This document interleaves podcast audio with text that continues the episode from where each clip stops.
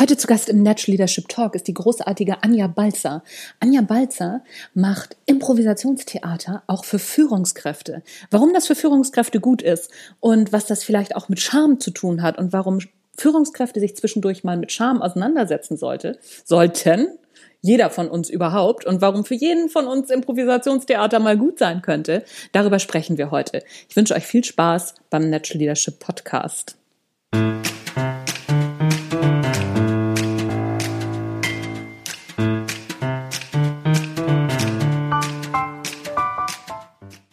Hallo und herzlich willkommen zum Natural Leadership Podcast. Der Podcast, der dir dabei hilft, die Führungspersönlichkeit bzw. der Mensch zu werden, der du sein willst. Du bekommst innovative Ideen, praktische Tipps, jede Menge Impulse und neueste Informationen aus der Hirnforschung für deinen beruflichen Erfolg und deinen persönlichen Entwicklungsprozess. Mein Name ist Anja Niekerken und es ist mir wie immer ein Fest, dass du dabei bist.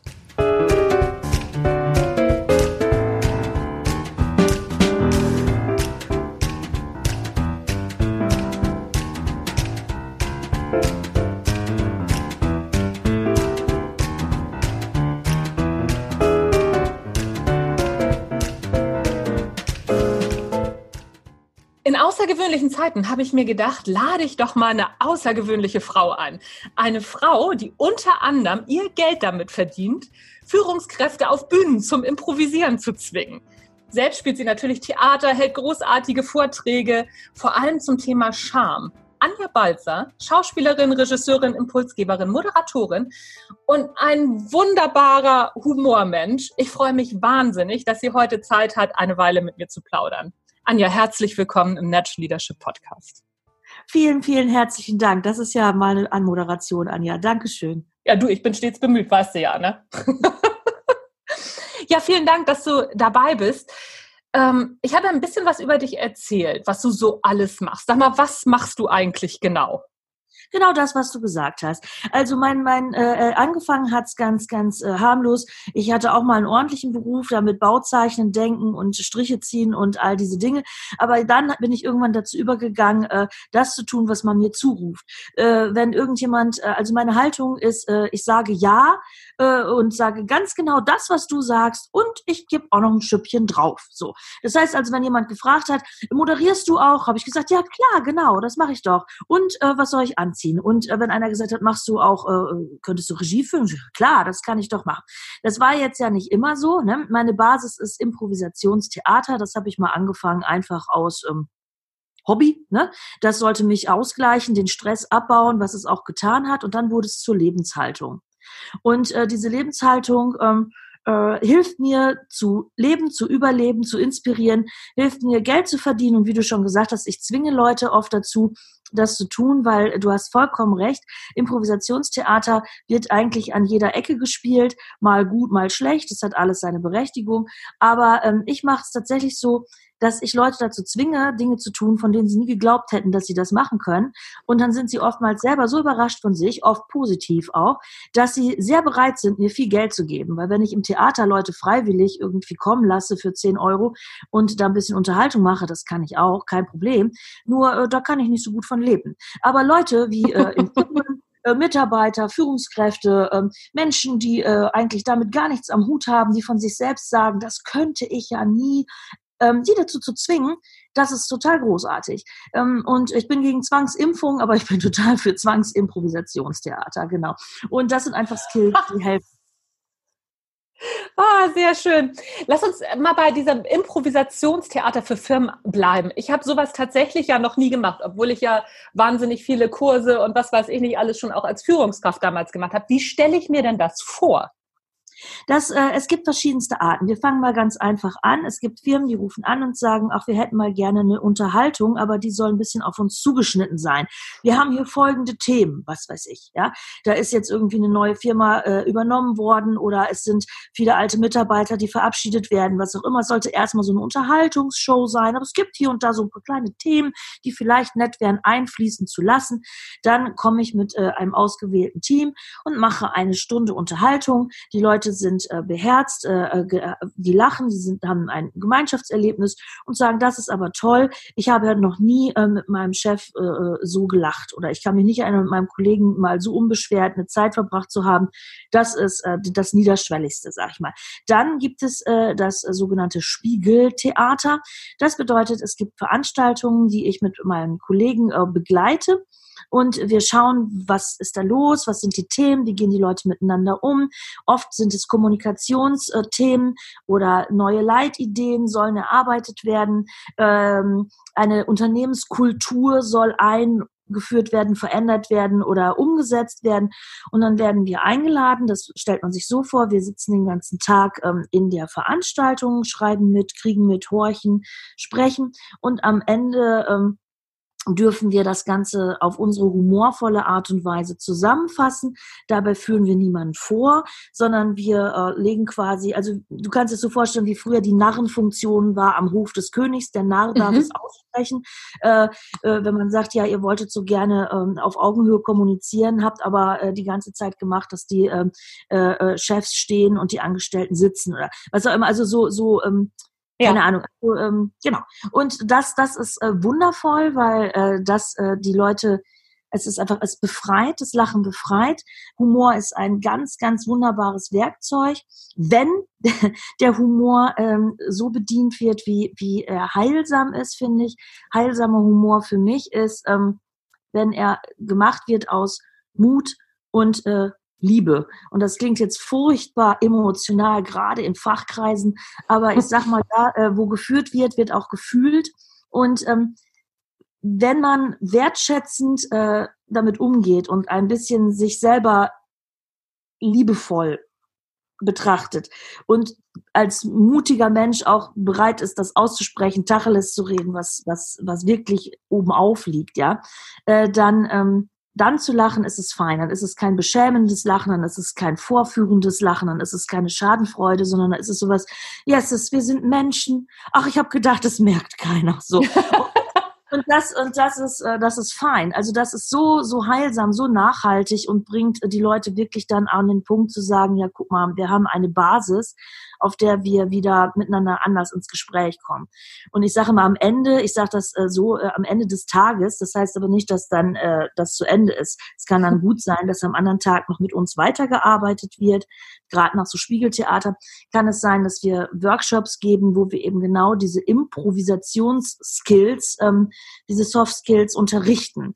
Und man denkt immer so, ähm, Improvisation hat so diesen Geschmack von ist, ist so hingefuscht. Ne? Also Improvisation hat oft so diesen, diesen Beigeschmack vom, na ja, ja, schade. Also wir hatten ja total, ähm, wir hatten ja jetzt total was Tolles vorbereitet, jetzt ist aber leider der Strom ausgefallen, jetzt müssen wir leider improvisieren. Ne? Ist mhm. immer so was, ist eigentlich schlecht, ist eigentlich blöd. Ne?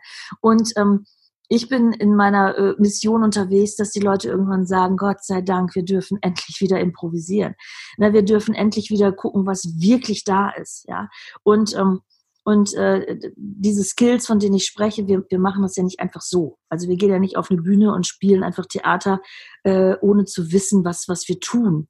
Mhm. Wir gehen auf eine Bühne und spielen eine Szene auf Zuruf. Das Publikum gibt uns etwas vor, wir machen daraus eine Szene, aber ähm, natürlich haben wir Dinge, die uns da helfen. So, das war das eine, äh, das unterrichten wir und dann gibt es noch einen Bereich, wo wir sagen, gut, ähm, es gibt Firmen, die sagen, wir wollen unsere Mitarbeiter wirklich sehen, hören, wahrnehmen. Und das wollen wir wirklich und das wollen wir ganzheitlich. Und wir haben jetzt schon so viel ausprobiert. Wir waren schon Pfähle sitzen, wir sind schon durch den Schlamm gerobbt, wir haben schon sonst was gemacht, gekocht oder was man alles machen kann.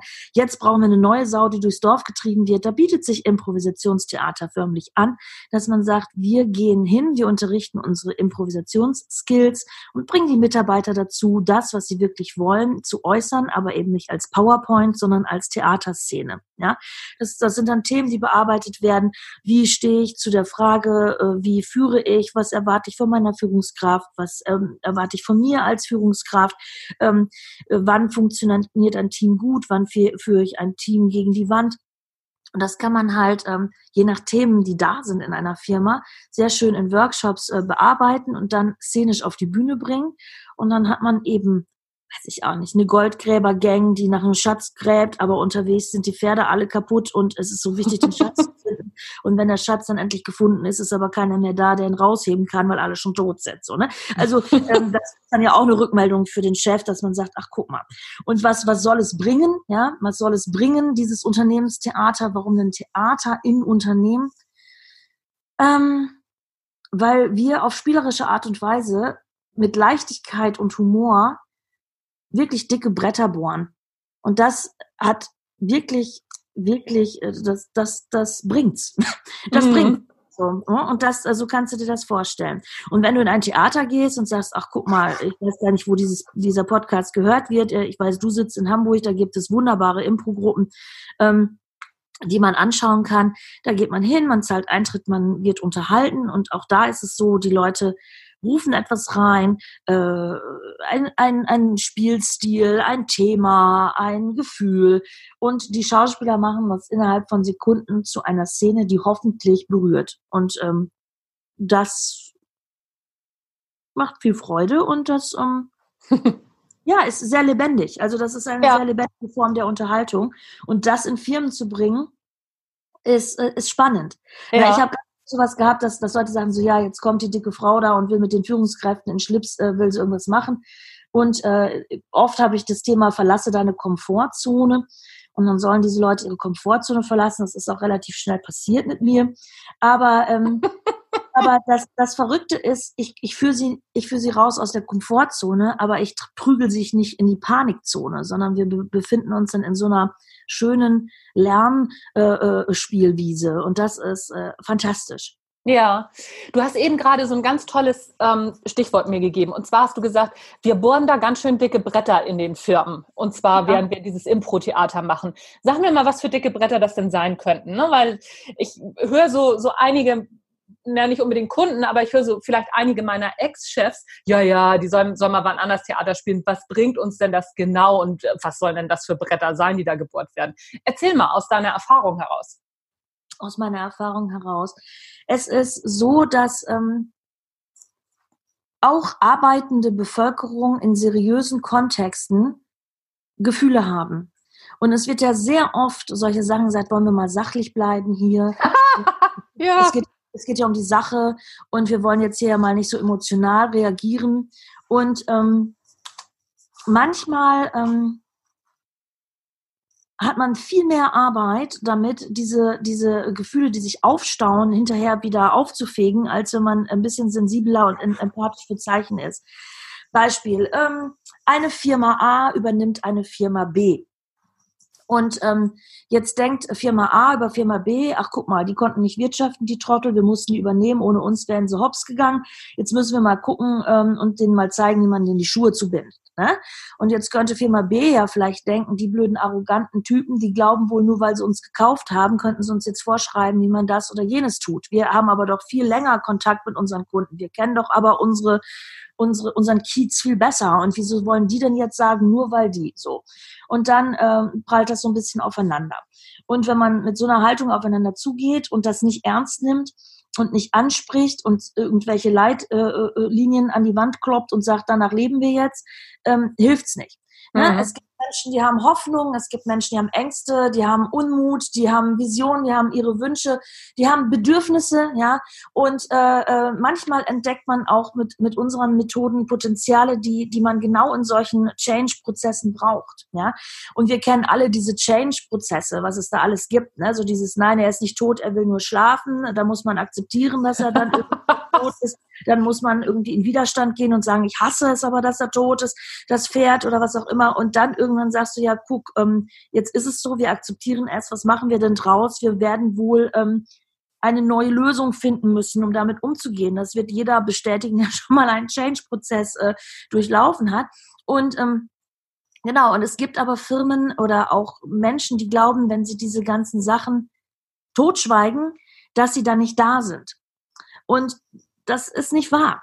Und wenn wir kommen und einfach mal solche Sachen in andere Kontexte bringen oder ähm, das auch einfach mal ansprechen, dann öffnen sich die Leute und dann ähm, ich sag mal, es ist so dieses Ding wie des Kaisers neue Kleider. Wenn erstmal einer sagt, der Typ ist doch nackelig, dann kann man endlich drüber sprechen. Ne? Und dann kann man auch was dafür tun, dass es besser wird. Und, und das machen wir mit theatralen Methoden. Und wenn ich jetzt sage, wir haben theatrale Skills, ne, dann wir haben so Impro-Regeln, ja, die wir unterrichten. Und das klingt total profan. Die erste Regel, die ich immer unterrichte, ist alle atmen immer. Das löst immer einen Lacher aus. Aber Leute, die in Schockstarre sind, Leute, die in Abwehrhaltung sind, Leute, die ängstlich sind, Leute, die, ähm, die hören auf zu atmen, ja, dann mhm. das nächste Sorge zu 100 Prozent für dich. So, ähm, das ist ja verpönt, ne? Das ist, klingt so egoistisch, aber wenn ich für mich sorge und denke, was brauche ich, um gut zu arbeiten, was brauche ich, ähm, um mich gesehen und wertgeschätzt zu werden, was motiviert mich? Ist es Geld oder ist es Lob? Was ist es denn? Was brauche ich für Bedingungen, um gut zu funktionieren? Und ähm, äh, wenn ich das weiß äh, und auch dafür gesorgt habe, dass ich es habe, dann erst äh, kann ich mich auch um andere kümmern. Und dann sind wir schon bei unserer verrückten Idee, dass wir sagen, unser Partner ist ein Genie. Das bedeutet, dass wir manchmal gar nicht äh, verstehen, was unser Gegenüber eigentlich will. Der Chef kommt rein und brüllt erstmal rum. Wieso haben Sie das hier nicht erledigt? Äh, das, äh, bla, bla, bla, bla, bla. Und man kriegt irgendwie äh, einen Rüffel. Und dann denkt man so, ja, dieser Chef ist auch ein Blödmann, aber dass der vielleicht irgendwie ähm, unter Druck steht oder dass er seine Gründe hat oder dass der einfach nur nicht weiß, ähm, wie er sagen soll, dass ähm, sieht man manchmal nicht. Und Beispiele, also ich habe gesagt, also eine Firma übernimmt eine andere, das könnte komisch sein. Dann, es gibt manchmal so, der alte Chef geht, der Sohn übernimmt. Ähm, es gibt manchmal solche Sachen wie, wenn wir den Standort hier retten wollen, dann müssen wir uns aber echt mal bewegen, Freunde. Wir müssen mal den, die Ärmel hochkrempeln und dann mal ein Tau, ja. Oder das Typische, ich weiß nicht, ich bin jetzt seit 20 Jahren im Geschäft und ich weiß nicht, ich glaube, jede Firma hat ähm, mit mehreren Mitarbeitern hat irgendwie immer diese Abteilung. Der Vertrieb findet, dass ähm, die da oben in der Fertigung das echt mal anders machen sollten und die in der in der äh, Fertigung sagen, äh, was versprechen die eigentlich den Kunden das Blaue vom Himmel? Wir können das gar nicht so schnell lösen. Was ist da los?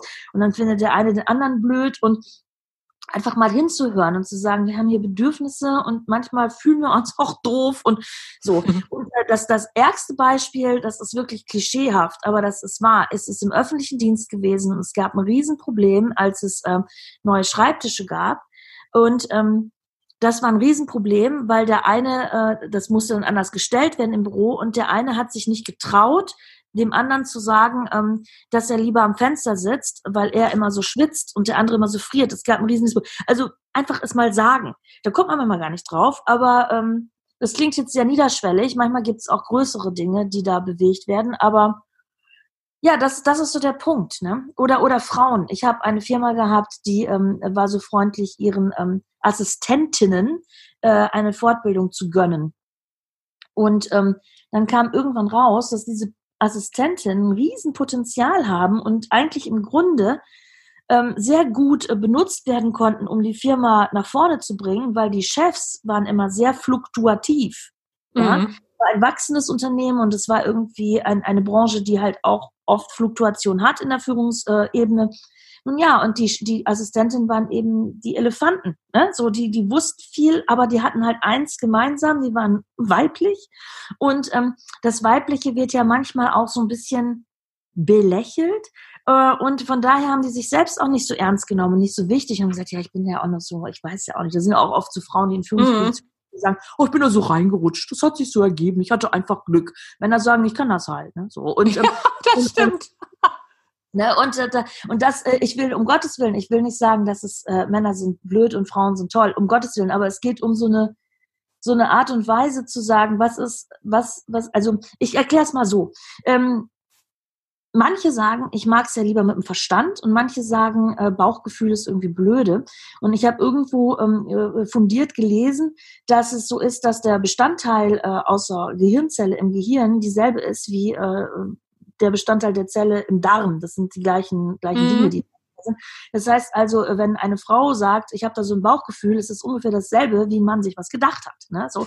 Und ähm, da kann man ruhig mal gucken, wie man sich da vielleicht entgegenkommen kann. Ne? Das ist irgendwie, äh, hat schon geholfen, genau. Mhm. Ja, spannend. Also es ist ja zum Beispiel auch so, dass es im Gehirn gibt es ja, also wir haben ja einmal so dieses, diese, diese Fakten, Faktenlage im Gehirn und dann haben wir auch die auch Gefühle. Ne? Und äh, es gibt ja keine Erinnerung, die ohne Gefühl auskommt. Wir können uns an keinen Fakt erinnern, der äh, an den kein Gefühl geheftet ist. Das ist ja ganz lustig. Ich erzähle das ja meinen Leuten auch immer. Es ist ja, so funktioniert ja unser Gehirn. Es ist immer Fakt plus Gefühl. Kein Gefühl da, Bums, Fakt vergessen. Schade. Also, ne, es hat die Frage ist eben, was kann ich zuerst abrufen? Das Gefühl. Manchmal ist das gut und manchmal auch nicht. Ne? Also wenn wir auf einmal nervös werden und Panik kriegen und gar nicht wissen, warum, dann ist es vielleicht jetzt nicht so angebracht. Aber grundsätzlich äh, ist immer beides da. Die Männer nutzen wahrscheinlich dann immer mehr die, die Fakten und die Frauen immer mehr den, den Gefühlszugang. Das ist ja, wahrscheinlich das sagen so. Sie. Das sagen Sie, Anja. Das sagen ja, ja, Sie. ja. Nee, ist wirklich wahr. Ich liebe männliche Führungskräfte. Es sind auch sehr, sehr viele äh, äh, feministische Führungskräfte, mhm. auch männliches Geschlecht haben. Um Gottes Willen will ich mich so verstanden wissen, dass ich, äh, es geht, es geht einfach darum, dass ich Menschen, sagen wir es mal geschlechtsneutral, Menschen äh, dazu einlade in meiner Arbeit. Ähm, man sagt ja manchmal so dieses, bitte sagen Sie, was Sie denken, aber haben Sie bitte vorher was gedacht.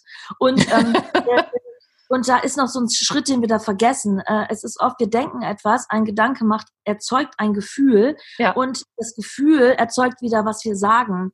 Und dann haben wir die Kommunikationstheorie, wo dann eben Sender, Empfänger und das hast du so gemeint, nein, doch, äh, welches Ohr hast du jetzt äh, empfangen und so weiter. Mhm. Aber erstmal sind ja Menschen menschlich und Menschen sind menschlich und haben Bedürfnisse. Und da gibt's ja wahnsinnig viele Bedürfnistheorien und Tabellen.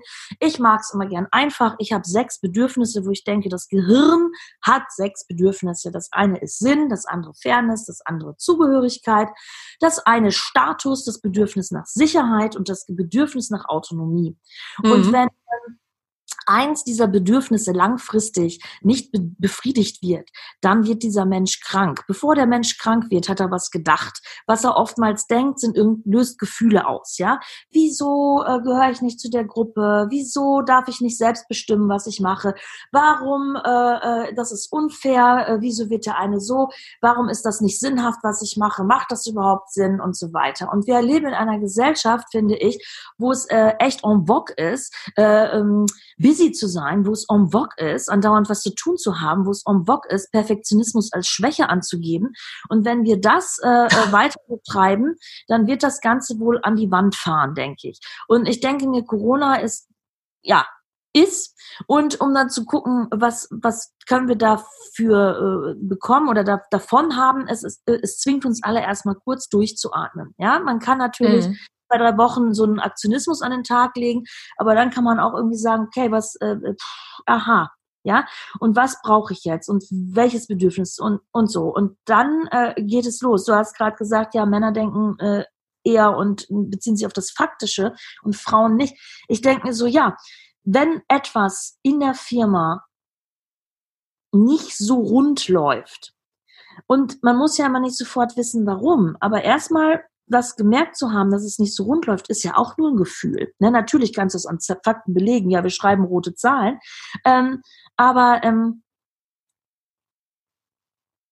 es ist ja nicht unbedingt ein, ein, ein, ein, ein, ein Hebel, dass man sagt, ah, wir schreiben rote Zahlen, wir müssen mehr produzieren, wir müssen schneller produzieren, sondern wir müssen vielleicht gucken, was braucht es gerade? Ja, ja. Und, ja, ja. Genau, und, und das, das hat auch mit Fakten zu tun, aber es hat auch mit Gefühlen zu tun. Und manchmal habe ich den Eindruck in Firmen, dass es fast so was ist wie eine Erleichterung, wenn, wenn ich mit meinen Kollegen komme und es gibt plötzlich eine Erlaubnis, durchzuatmen, es gibt plötzlich eine Erlaubnis, auf seine eigenen Bedürfnisse zu achten und es gibt plötzlich äh, macht es so Türen auf und es wird plötzlich, da werden Sachen möglich. Also Negativbeispiel, ich habe ältere, über 60-jährige Führungskräfte, auch Männer, äh, schon vor mir stehen sehen und ich bin jetzt noch nicht 60, aber ähm, so und haben mich gefragt, ob sie denn wohl auf Toilette dürfen und das meinten sie nicht ironisch, ja. Also ich habe einen Workshop gegeben, ich habe mein Ding da gemacht und irgendwann ist ja, darf ich äh, bitte auf Toilette gehen? Ich so, nee, ist nicht erlaubt. So, ne?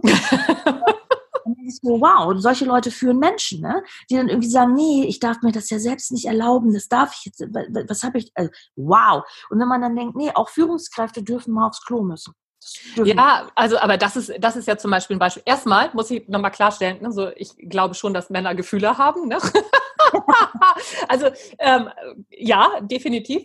Und ähm, für mich entstehen ja auch die meisten Konflikte auf, also oder fast alle Konflikte auf Gefühlsebene, ja nie auf Faktenebene. Das ist ja, Fakten lassen sich ja immer re relativ schnell klären. Ich komme aber nochmal zu deiner Toilettengeschichte zurück. Ne? Wir haben ja so einen, so einen sehr großen, berühmten Kollegen äh, in Amerika, der sagt, äh, nee, nee, hier während meiner, äh, während, während mein, meines Seminars wird nicht auf Klo gegangen. Wer seine Blase nicht im Griff hat, hat sein Leben nicht im Griff. Wo ich dann auch denke, so, okay, das ist ein Seminar, da gehe ich nicht hin. Ich weiß nicht, wie es dir geht. Ja, ja, ich denke mir immer, wozu mache ich etwas, ja, um, ja. um Leute äh, äh, abzuschrecken. Natürlich, also natürlich finde ich es ganz gut, dass wir nicht wie die Hühner in den Hof kacken. Ne? So, das finde ich schon ganz gut. ja? Aber ähm, ich finde das aber auch gut zu sagen, ja, ich kann mich beherrschen, ich werde nicht jedem Trieb sofort nachgehen, weil ich gerade so einen Impuls habe, du. Ähm, das finde ich schon ganz gut, so ein, gewisses Maß an Selbstregulierung. Aber ich, ich spreche wirklich davon, es ist jetzt halt ein Beispiel mit dem, mit dem Klo, aber es ist ja wirklich so, dass ähm, Manche Chefs glauben ernsthaft, sie müssten der Letzte im Büro sein, sie müssten alles im Griff haben, sie müssten für, äh, mhm. wir hatten mal eine Firma, die hatte den neuen Leitfaden, äh, meine Tür, die, die Türen der Führungskräfte stehen immer offen. Wo ich denke, traumhaft. Da kannst du dir vorstellen, wo wir gerade bei der Klo-Situation sind, dass wir das auf der Bühne äh, mal ins Absurde geführt haben. Ne? ja. Und äh, und du kannst nicht immer erreichbar sein und wann bist du gut funktionstüchtig. Und ich finde, ein gesundes Maß an Selbstführung ähm, äh, äh, führt dann auch dazu, gut andere führen zu können. Und das führt mich dazu, zu sagen, ja, ähm, was erlaube ich mir denn? Wo will ich denn hin? Es gibt natürlich Leute, die sagen, ja, mehr, schneller, weiter, höher. Wir können uns noch mehr disziplinieren und wenn wir uns nur mehr anstrengen, dann, klar, das kannst du beim Leistungssport, wenn du was erreichen willst. Die Frage ist, definiere das Ziel. Ja, natürlich, ja. Aber ähm, wenn du sagst, ich möchte eine Firma haben äh, und ich möchte, dass diese Menschen als Ressource genauso wichtig genommen werden wie mein Produkt oder mein Prozess dahin, mhm. ähm, wenn ich in irgendeiner Form ähm, ja, das ist, da kommen wir zu den Werten, ne? Es, es kommt mhm. darauf an, Werte du hast. Ne? So, also, ja, ich denke immer, wenn wir Menschen erlauben, menschlich zu sein, und das ist klasse. Ich finde das ja gerade zu Zeiten von Corona auch so spannend, dass es gibt sehr viele Tabus. Also du kannst auch in den sozialen Medien kannst du dir ja die Köpfe einschlagen und allen möglichen. Es gibt so viele Tabus. Und zu sagen, ja, eins der größten Tabus ist, dass die Menschen glauben, sie sind unsterblich. Und wenn meine Firma ja. genug und wenn mein Produkt nur sich am meisten verkauft, wenn ich nur möglichst viel Geld habe und wenn ich möglichst viel arbeite, dann bin ich. Und wenn ich bin, kann ich ja nicht sterben. Ne? Und äh, das ist ein Irrtum. So, wir werden alle sterben und ähm, vorher wird gelebt. Und das ist auch genauso, wenn ich eine Firma habe, weiß nicht, ob die unsterblich ist, aber heute will ich doch das, das Bestmögliche aus diesem Moment machen. Ne? Und ja. Ähm, ja, und dann, ja, dann mach's doch. Ja, ja, also ähm, ich, bin, ich bin da total bei dir. Vor allen Dingen.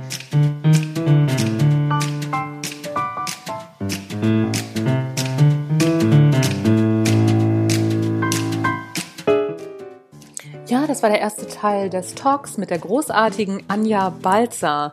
Am besten hört ihr gleich die nächste Folge, da geht es nämlich gleich weiter. Mein Name ist Anja Niekerken, Natural Leadership Podcast. Ihr wisst Bescheid, oder? Tschüss, bis gleich.